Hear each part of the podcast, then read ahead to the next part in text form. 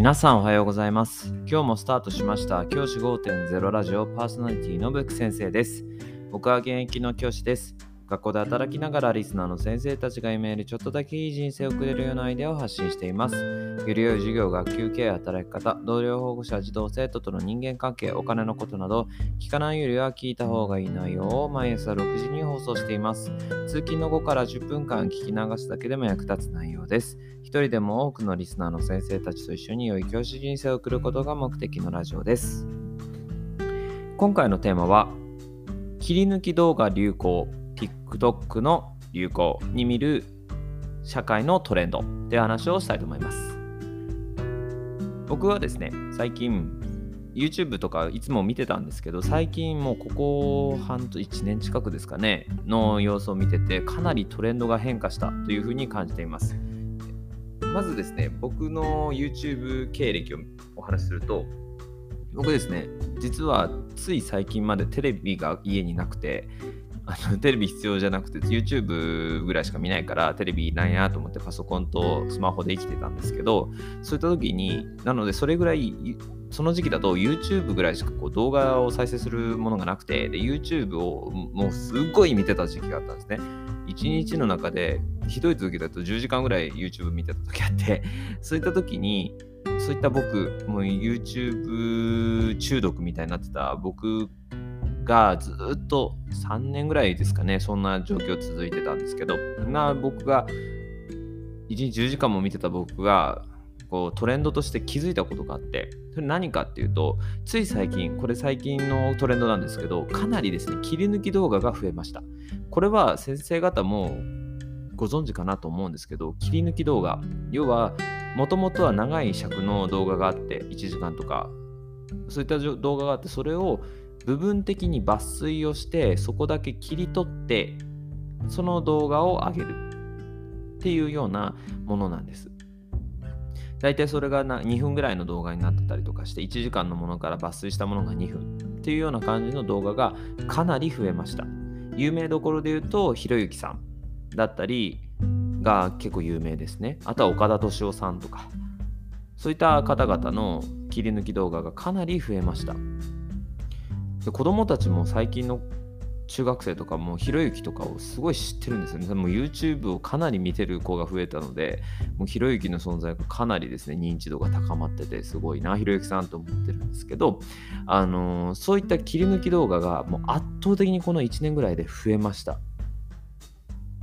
あと、子供たちの中で流行ってるのが TikTok ですね。YouTube と TikTok どっちが好きってこうクラスとかで聞いた時に大体ですね僕が今勤めてる学校だと半々ぐらいで YouTube と TikTok の人気がこう拮抗するっていうのが見られます。TikTok っていうのはすごく短めの動画がでこう何て言うんですかね音楽に合わせて踊ったりとかっていうような動画が上がってたりするんですね。こういった切り抜き動画 TikTok の流行から僕が考えるのは子供たちまあ子供たちも含め大人も含め全員なんですけど集中とか何か一つのものを見続けるっていう力がかなり衰えてきてるというふうに思います。それは何を隠そう僕自身がそうです。僕自身アニメとかを見てた時があったんですけど僕高校生とかの時すごいアニメが好きでその30分ぐらいのアニメをすごい一時期もう本当にもう見てたんですけどアニオタだったんですけど最近ですね辛くて30分も持たないんですよ集中力が。一つの動画を見るのに。なんかもうそれは確実に自分の集中力の衰えを感じています。で子供たちも同じです。子供たちも例えば30分の動画を見続けるっていう力がもう厳しくなっています。だからこそ YouTube より短い尺の TikTok であったり YouTube の動画を短くした切り抜き動画であったりっていうのが流行しているんだなというふうに思います。この流行はもう社会というか世界全体としてそうなっていて最近 YouTube ではショート動画って言って本当に30秒とかの動画がかなり増えました。これは僕たち人類という大げさに言っちゃいますけど人類自体が長い動画を見続ける力がもうなくなってきているっていうふうに言えるのではないかというふうに思っています。これは多分子どもたちの中でのトレンドの変化にも大きく関わっています。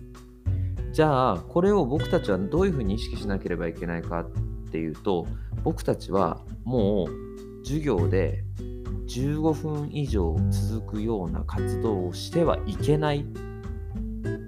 という時代が来たのかなというふうに思っています。15分以上同じことを続けられない子どもたちがたくさんいます。例えば漢字練習15分は続けられません。あとは授業の中で何か会話する話し合い活動15分で限界だと思います。よほどトピックが練られていて先生が出す発問も良かったら別ですけど基本的に15分が限界だと思います。これは僕は子どもたちのことを見限ってるわけでも先生方のスキルを見損なってるわけでもないんです。これはもう社会としてそういった流れは染められないというふうに思います。だからこそ僕たちは今この状況で何をすべきかっていうと個別最適化された学びを提供する。要は子どもたちのペースで自分のペースでやっていいよっていう学びを保証してあげなきゃいけない。そういうふうに思います。子どもたちは子どもたちのペースでやる。要はあ飽きてきたなと思ったら別の方法で学習を続ける。っていうようなことを僕たちはそういう場を提供することがすごく大事になってきていると思います。昔みたいに先生の話をじっくり、僕が中学生の頃なんか先生がね、30分でも40分でも話してるんだってその話をずっと聞いてメモを取ったりとかしてたんですけど、それはもう厳しいかなというふうに思っています。それは社会全体がそうなんだから、それに抗う必要はありません。先生方がスキルがないわけでもないんです。大事なことは、あ、なんで集中しないんだ？っていうふうに子どもたちを責めるんじゃなくて仕組みを責める。授業の仕組みを変えていく。っていうことが大事だと思うので最近のこの切り抜き動画とか TikTok の流行を先生方の授業の方にこう参考としてあの取り入れてほしいね。っていうふうに思っています。社会のトレンドっていうのは授業のトレンドと一緒というふうに僕は思っているので社会のトレンドをつかんでいけば授業をどうして変えていけばいいかっていう授業改善のヒントが得られるはずです。今日は切り抜き動画 TikTok の流行から考える授業について考えました。じゃあ今日はこの辺で起立例着席さようならまた明日。